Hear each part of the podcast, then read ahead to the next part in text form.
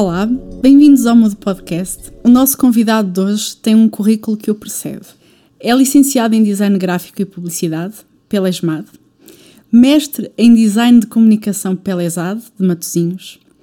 Começou agora um doutoramento em Design pela Universidade de Aveiro e, como bom filho à casa torna, é também professor na ESMAD, fundador do Type Club e um dos elementos do Ateliê de Alves. Connosco hoje está Gilberto Ribeiro. Bem-vindo! Olá, e antes de mais, obrigado pelo convite. Eh, é um gosto muito grande estar convosco e, e agora nos dois anos de aniversário não é? do podcast. Ehm, enfim, antes de tudo, parabéns também por isso. Obrigada. Estás a ver, faz-te uma introdução formal e a conversa muda logo de registro. Eu acho que foi a formalidade, eu acho que isso não me representou antes de tudo. Então, apresenta-te tu. Eu dei, eu dei as introduções formais, então apresenta-te tu. Vá, vamos lá. Eu acho que antes de tudo é o Gilberto e, e acho que é assim que a gente é batizada e, enfim, tudo o resto pouco importa. Mas não estás preparado para ser chamado Doutor Gilberto? Não, eu acho isso horrível. Aliás, não enquanto doutor, mas eu lembro-me a primeira aula que eu dei, no final da aula, uh, três alunas esperaram por mim à entrada da sala. E um, eu estava a sair e elas perguntaram-me: oh, professor, como é que é suposto tratar? E eu disse-lhes com respeito. Porque eu não fui batizado como professor, nem setor, nem, nem sei muito bem porque raio é que eu sou professor, não é? Tipo, porque raio é que eu tenho que ter esse título, ou doutor. Um, enfim, eu acho que as pessoas um, não, têm, não precisam disso. Eu gosto de ser Gilberto, ou Gil. Olha lá, e como é que o design aconteceu na tua vida? Agora vou tratar-te por tu. Sim, por favor. Assim, o design apareceu uh, por acidente uh, e tinha, acho que desde sempre, tudo para dar errado. uh, na verdade, começou porque eu andava em fóruns a tentar sacar filmes e músicas e não sei o quê, e, e também para piratear a TV Cabo, se não estou em erro. e por acidente fui dar um fórum que tinha uma secção de design, que tinha uh, algumas pessoas até muito interessantes e que isso me levou a outro fórum. E é curioso porque as pessoas que eu lá conheci hoje uh, têm alguma relevância. Eu lembro-me, por exemplo, do Oscar Maia, de o conhecer através desses fóruns. O, a Nídia Dias, que também já cá esteve no Mudo, uh, também foi por lá que a conheci. Basicamente, uh, foi a partir dos fóruns, eu andava mais ou menos no oitavo ano, sétimo ano, algo assim. Uh, comecei a fazer as coisas porque, epá, pronto, gostava de meter coisas na parede. Entretanto, comecei a levar isto um bocadinho mais a sério, uh, a participar em concursos, a enviar trabalhos para revistas e que isso me foi dando, enfim, algumas participações que na altura enchia imenso o ego, mas que na verdade percebi-me, assim que entro na, na licenciatura, que, enfim, era só patetices, não é? Era assim um bocadinho idiosincrasias pessoais, de querer fazer coisas fixes, mas sem qualquer tipo de, de conteúdo, nem nada que se pareça. Mas isto para resumir, uh, o clique acontece quando eu, por acidente, vou ao site de um uh, músico que é conhecido como Taiko, que ele também fazia algum, algum uh, alguns projetos gráficos para a Adobe na altura e fazia os próprios cartazes para a banda. Uh, e eu lembro-me de entrar uh, no site dele e foi mágico para mim, porque os sites eram em flash, ou seja, uh, começava logo a tocar uma musiquinha, que eram as músicas de, dele na altura, e tinha uma série de cartazes. E aquilo foi mágico para mim, porque aquilo que eu ouvia batia certo com aquilo que eu via. e esta relação entre o som e a imagem, este quase invasão de, de universos tão difíceis de, de se tocarem por um lado, uh, foi, foi fascinante para mim e a partir dele comecei a conhecer projetos do Joseph Muller Bruckmann e por aí fora e que eu comecei a ver na imagem uma inteligência e uma um, uma pertinência que não era só o fazer por fazer, havia ali um, um contexto, havia um, um pensamento e eu lembro-me de olhar a certa altura para um dos cartazes de Joseph Muller Bruckmann, que tinha a ver com uh, música viva, que era uma espiral que ele criava e que à distância nós conseguíamos ver um certo movimento. Eu lembro-me de olhar para aquilo e dizer: epá, que bruxaria é esta? Não é? Isto não era como, sei lá, o Pollock ou o Picasso, ou, pá, havia ali qualquer coisa muito, uh, muito intelectual por trás daquela imagem, que não era só um movimento que nós fazemos, aquilo nos parece bem, havia uma intenção. E eu pensei, é isto que eu quero fazer, não é? É isto que eu quero. Eu vejo-me perfeitamente a, fazer qualquer coisa assim. Um, mas, mais uma vez, tinha a ver com o fogo interior de, de, de fazer, do ser útil, de, quase que num sentido de propósito para aquilo que nós podíamos construir no futuro, não sei. Eu digo várias vezes neste podcast que eu sou pessoa digital uh, e nasci no digital e apanhei aqui uma fase na, na, minha carreira em que o pessoal tinha quase uma vontade de matar uh, as bases do design gráfico e que o, o, editorial ia morrer e que o digital é que era a nova cena e nós estávamos em off a discutir que que o digital tem coisas que não nos pode dar, como estarmos agora a olhar para uma câmara e não, não estarmos a ver-nos, a sentir-nos, a, uh, e todas essas coisas. Isto tudo para quê? Porque houve uma coisa na tua história que me chamou a atenção: é o facto de tu teres começado no digital e, e o teu bichinho ter ido para o gráfico. Todas essas perguntas estão, uh, estão aí. Sendo tu professor, como é que, que vês esta relação do design gráfico com todo este monstro que é a tecnologia? Antes de tudo, enquanto professor, pelo menos, por mais que eu gostasse do mundo digital, epá, não podia nunca, hum, enfim, limitar ou, ou sequer provocar uh, uma turma nesse sentido. Um, agora, a tecnologia, que eu acho que é fantástico, uh, e, e, é algo que nós precisamos mesmo estar sempre uh, em, um, em atualização, em, em contacto, mas isso é só uma ferramenta, não é? E não querendo estar a ter um discurso formatado, mas a verdade é que a tecnologia fica lá quietinha, uh, facilita algumas coisas, permite-nos uma série de novas soluções uh, e permite-nos, obviamente, também uma certa evolução dentro daquilo que nós fazemos, mas isso não nos salvaguarda um pensamento, um, uma representação de um conhecimento perante aquilo que nós estamos a fazer, porque de outra forma era só graphic stuff. E eu acho que é exatamente isso um dos perigos da nossa se calhar até do nosso tempo, porque eu acho que eu tenho sentido ultimamente que há assim um fascínio muito grande, um, neste momento, principalmente pelo movimento, mas que, epá, para mim, para mim principalmente, muitas vezes é um, um, uma proposta vazia, sabes? E um, eu acho que a tecnologia, por um lado, facilita imenso, porque de repente, principalmente quando surgiu os programas, e, quase que toda a gente era, podia ser designer, mas isso nunca vai substituir o pensamento por trás do projeto e eu acho que é isso que nos faz verdadeiramente designers. Se eu pousar um lápis em cima da mesa, ele não vai desenhar por mim, assim como abrindo o Photoshop e metendo uma série de filtros, ele não vai fazer isso por nós, é só um, uma reciclagem quase. Portanto, a tecnologia é fundamental para a evolução, mas nós não podemos focar-nos nela enquanto resposta. Ela é, é só um, um veículo. Falando em, em pensamento, eu fiquei deliciada com, com algum do material que, que partilhaste, principalmente da tua dissertação um, do White Space, que só pelo texto, um, antes de mais, é maravilhoso encontrar alguém que escreva tão bem. Mas agora fica a pergunta: tu tinhas uma série de perguntas e encontraste resposta.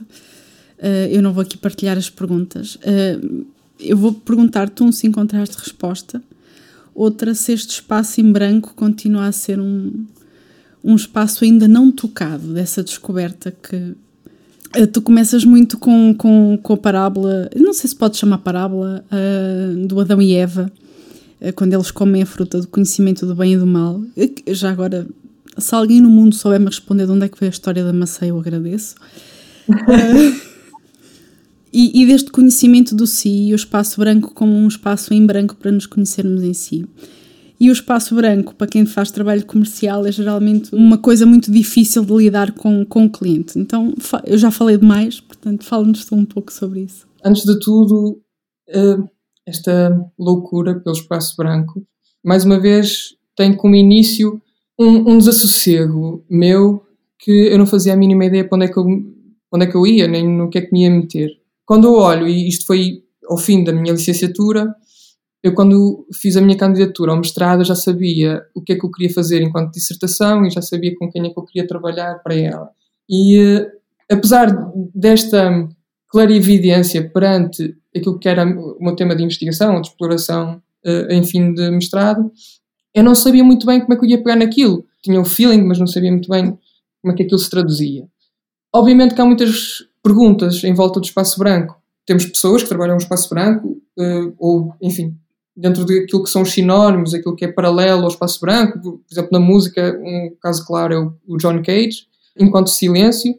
Mas a verdade é que, num contexto de design, uh, isto tem por base muitas vezes um preconceito. E eu falo, eu não sei se uh, chegaste a ter acesso a, a, a, essa parte, mas aquilo que eu senti desde sempre é que havia um preconceito muito grande com o espaço branco, enquanto algo que não tem nada para dizer, que não tem nada para transmitir. Uh, e eu digo que esse preconceito revela uma ignorância, porque na verdade eh, eu vejo aí até muita pertinência, até muito ligado aos, ao nosso tempo, ao nosso presente. Obviamente que isso traz muitas perguntas, porque assim como eu falo, estas possibilidades do espaço eh, enquanto tudo e enquanto nada, enquanto luxo e banalidade, enfim, há assim uma série de, dilema, não é bem um dilema, mas são dualidades uh, ligadas ao espaço branco que me deixam muitas vezes epá, no final sinto-me assim um bocadinho como Charles Manson, quando ele diz I'm nobody. de repente tu começas a questionar tudo à tua volta. Uh, o que, por um lado, também toca naquilo que é uma das grandes belezas do espaço branco, que é exatamente isso, esse questionar. Nós temos uma espécie de horror ao vazio. Nós, quando entramos em casa, principalmente quando vivemos sozinhos ou quando estamos sozinhos, nós temos muito esta necessidade de ligar a música ou, ou ligar a televisão, porque aquele vazio uh, atormenta-nos.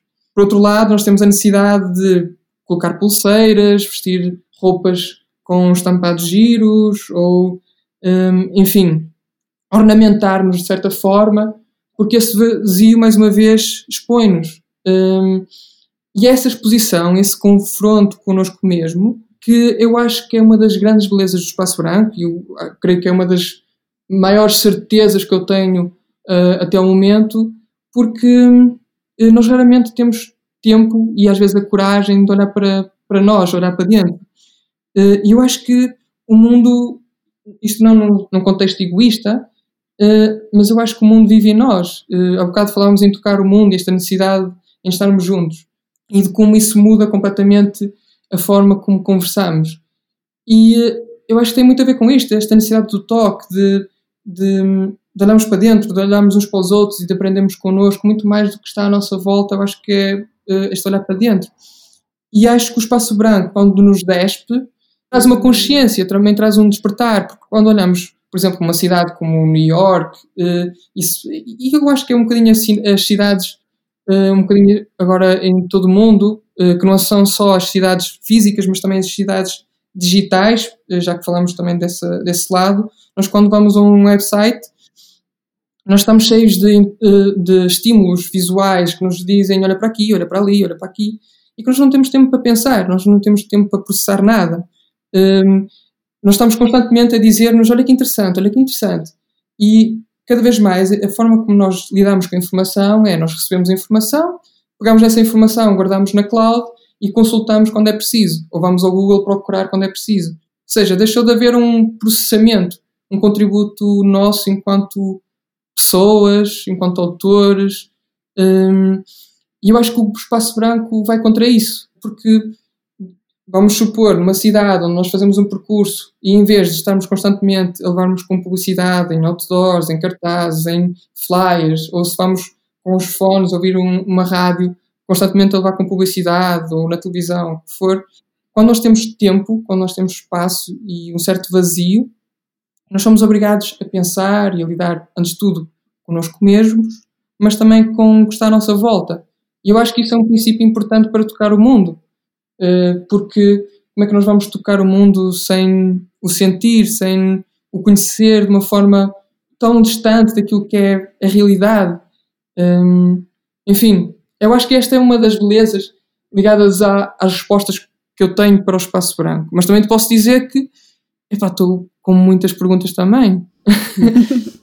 e que às vezes é assim um bocado demente até uh, a gente dar um passo atrás e pensar, mas eu já não sei nada, afinal. isto já pode ser tudo. Mas isto para concluir, não falta conteúdo ligado ao, ao tema. Um, acho que é preciso ser curioso antes de tudo. Porque eu digo isto muitas vezes aos meus alunos e eu acho que também em modo também de, de fim de resposta, um, eu acho que é mesmo importante nós tirarmos tempo para cheirar as rosas.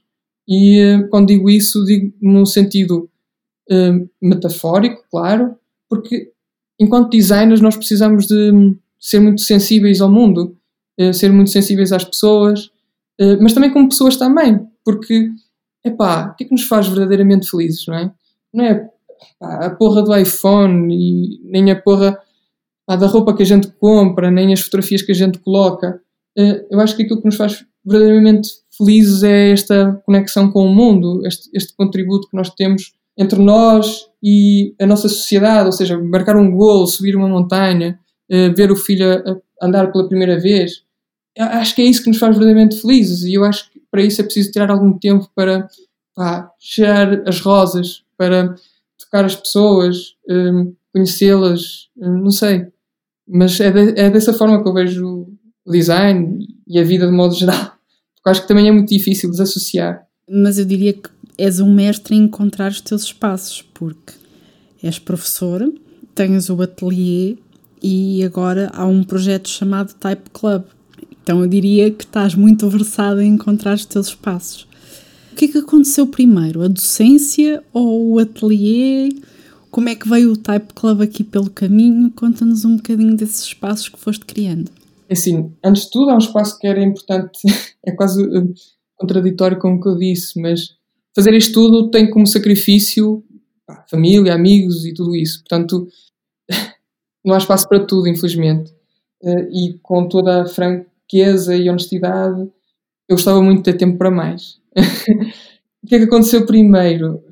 Obviamente, eu comecei a trabalhar como designer, uh, não logo como no ateliê de Alves. Um, depois, praticamente, eu, foi em 2017, eu comecei a trabalhar uh, num ateliê uh, logo que saí do, da universidade. Logo a seguir, passado duas semanas, algo assim, uh, convidaram-me para dar aulas na ESMAD e que para mim, enfim, foi logo um sim cego, porque para mim a oportunidade de não é só dar aulas, mas também voltar à, àquela que para mim é a minha casa, porque assim como tu introduziste, eu estudei uh, na ESMAD, que era a antiga ISEG, e a ESAD Matosinhos. E a ESAD Matosinhos tem uma força e um poder a todos os níveis completamente diferente daquilo que é a realidade da ESMAD. Mas a ESMAD foi a minha escola. Eu lembro-me quando fiz a candidatura para a licenciatura, eu só fiz uma candidatura, não me pus a opção B. Um, ah, fé! e, e, fui o último a entrar na minha, no meu ano. Portanto, foi, como eu disse, tinha tudo para dar errado. Uh, mas quando me disseram que havia esta possibilidade, eu disse logo sim, não faço a mínima ideia o que é que eu vou ganhar, quais são as minhas condições, zero. Uh, e eu acho que tem sido assim até, até hoje, que aconteceu logo em 2017. Um, ao fim de um ano, uh, o Sérgio, que também era nosso colega na ESMAD, convidou-me para juntar-me à equipa e neste momento para além disso, eu tive a idiota ideia de fazer um doutoramento também. E no meio disto tudo, porque a gente olha para casa e sente falta de qualquer coisa, ou pelo menos tem esta necessidade de contributo para com as nossas vontades, os nossos desejos, e foi aí que nasce também o Type Club. Ao fim de um ano, creio, exato, ao fim de um ano, eu comecei a olhar à minha volta e pensar, epá, eu gostava de saber sobre eh, como desenhar um tipo de letra ou como fazer caligrafia. E então eu comecei a procurar uh, na minha área aquilo que existia e por algum motivo nunca encontrava aquilo que eu queria mesmo, ou porque já tinha acontecido, ou porque não abriu naquele ano. E eu então, um bocadinho em mote daquilo que é a lógica do Máximo Vinelli, quando ele diz que if you can find it, design it.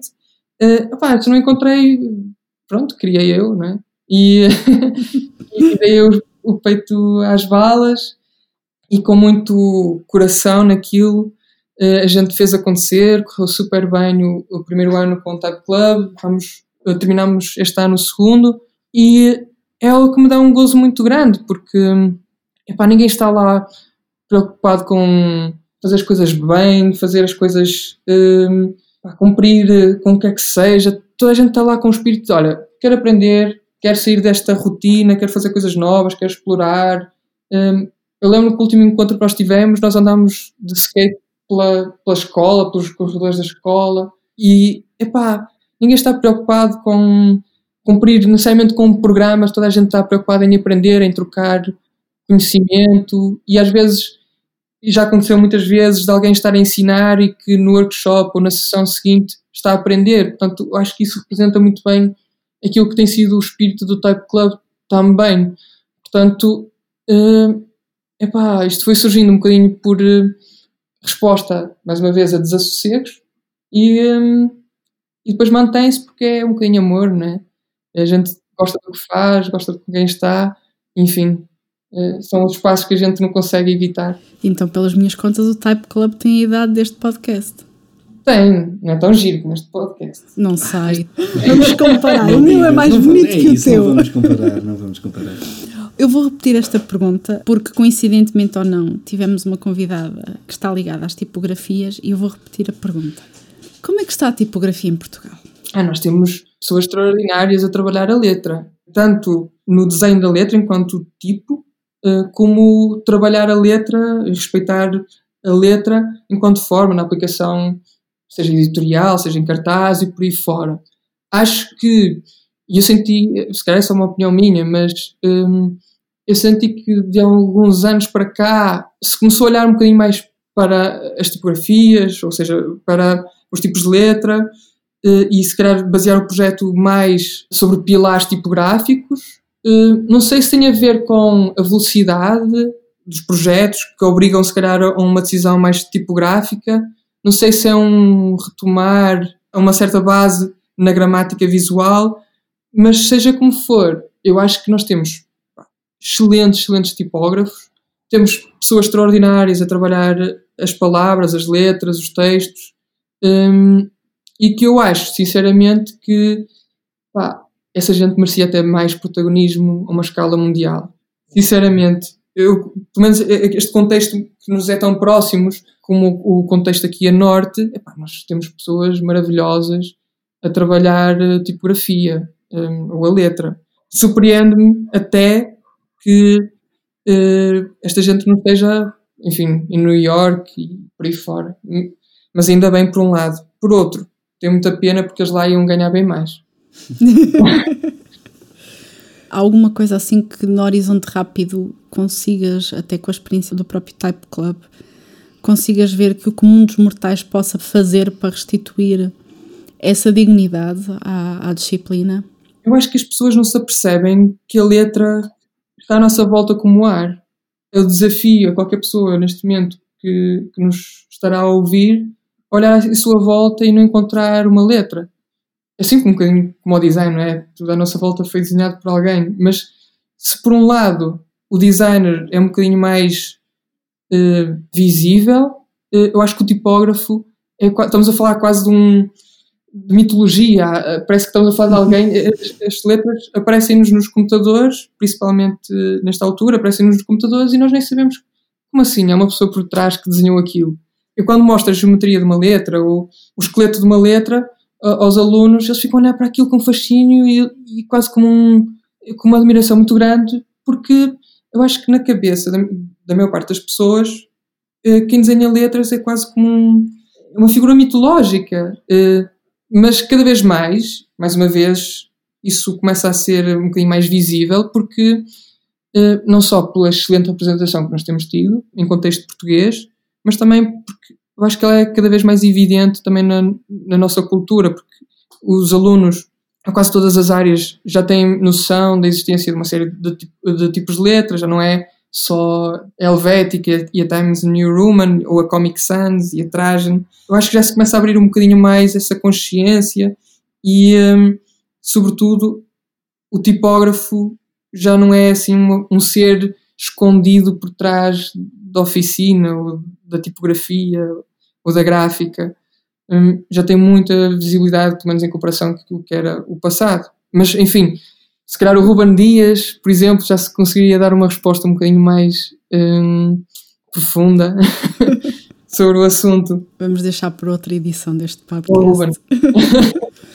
Olha, para ir fechando um bocadinho esta conversa, não que não tenhamos assunto, mas eu não quero gastar as balas todas nesta versão online da, da nossa conversa. Ah, pois é, nós temos depois a, o segundo encontro pessoal. Fica aqui a promessa gravada. Tu tens um manifesto no teu site, o que, por um lado, eu acho maravilhoso e, por outro lado, também acho estranho encontrar tão poucos manifestos por aí de outros designers. Não querendo aqui fazer as comparações, mas mais querendo dar-te o, o elogio pelo, pelo teu manifesto. Sendo o mote deste, deste podcast uh, a mudança, o dar voz, o mudo de dar voz e o mudo de eu mudo, de mudar, o que está em falta para que, que cada um, e temos um público muito grande de designers a ouvir-nos, o que é que falta para que as pessoas encontrem esses valores? Porque eh, quando eu leio o teu manifesto, leio muito do, dos valores que, que, ou pelo menos assim eu entendo, dos valores que te guiam. Porquê é que eh, é tão difícil encontrar outros designers com, com essa voz tão assumida? A quem nos está a ouvir, o que é que é preciso para que se manifeste, para que descubra esse assim, eu acho que era o Herbert Matter que dizia que a resposta era o trabalho dele, não é? E eu acho que isso por si só. Epá, há bocado eu acho que nas primeiras respostas que eu dei.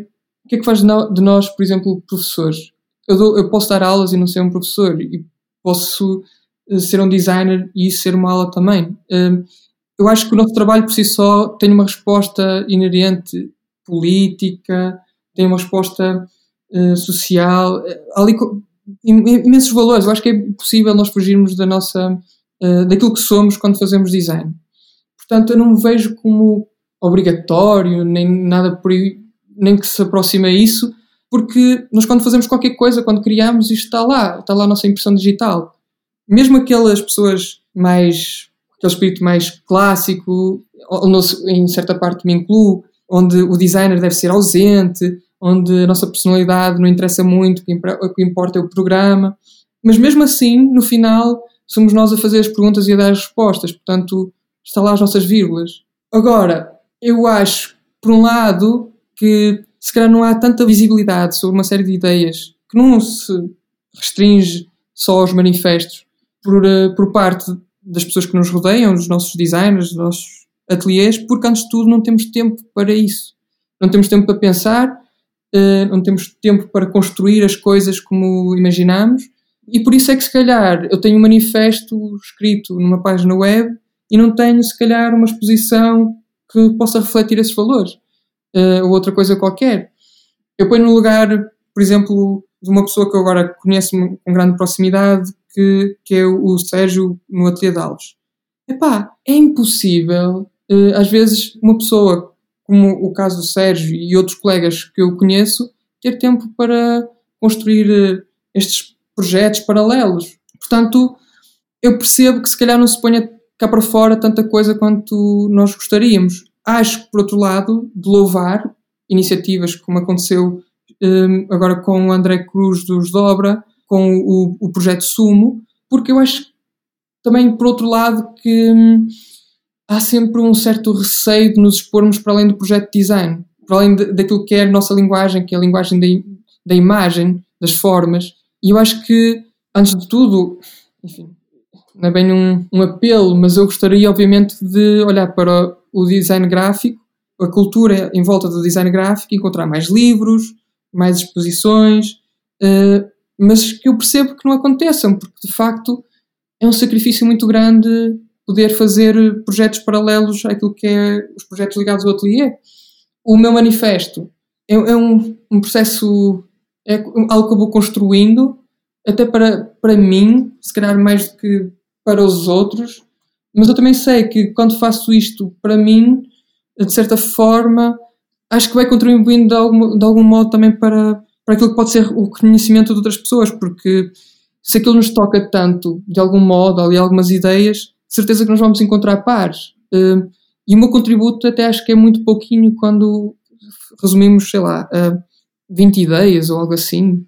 Um, e que eu adorava explorar de outra forma, poder pôr ali um, uma descrição, explicar aquilo tudo, mas uh, não há tempo, não é? Mas acho que sim, acho que por um lado faz falta, claro que faz. Eu fiz a minha um, dissertação de mestrado e encontrava informação em engenheiros, em um, designers industriais, em arquitetos. Agora estou sobre o mesmo tema em doutoramento e a, as coisas vão sempre muito na mesma linha e que era fantástico também encontrar conteúdos de designers gráficos. Mas como é que nós vamos cobrar essa gente pá, o tempo para isto quando pá, nós já somos às vezes tão engolidos pelo dia a dia do ateliê, não é? Hum, acho que é tão injusto cobrarmos isso. Mas pronto, uma padrinha que eu vou deixando hum, de para onde der, não é? Espero que esse, que esse fermento dê bons pães, já que, já que as minhas redes sociais foram invadidas de, de culinária com esta pandemia. Gil, posso ficar pelo diminutivo? Sim, uh, sim, eles no ateliê já me chamam mesmo, portanto não é nada que já não esteja habituado. Vou muito agradecer-te este bocadinho digital. Fica a promessa de, de uma conversa maior e mais, mais quentinha, pelo menos da minha parte, acho que o resto da equipa está nisso connosco. Gilberto, muito obrigada. Quem nos está a ouvir, agradecemos muito a vossa presença e a vossa paciência por estas gravações uh, remotas. Este podcast foi feito pela Meisa Carvalho, pelo Pedro Alves, pelo Samuel Traquina e por mim, Catarina Garcia, e resta-me perguntar-vos se com isto tudo da pandemia e com a boa conversa do Gilberto, se estão mudos ou se mudam. Obrigada a todos. Obrigada, Gilberto. Mudem, pessoal. Mudem, pessoal.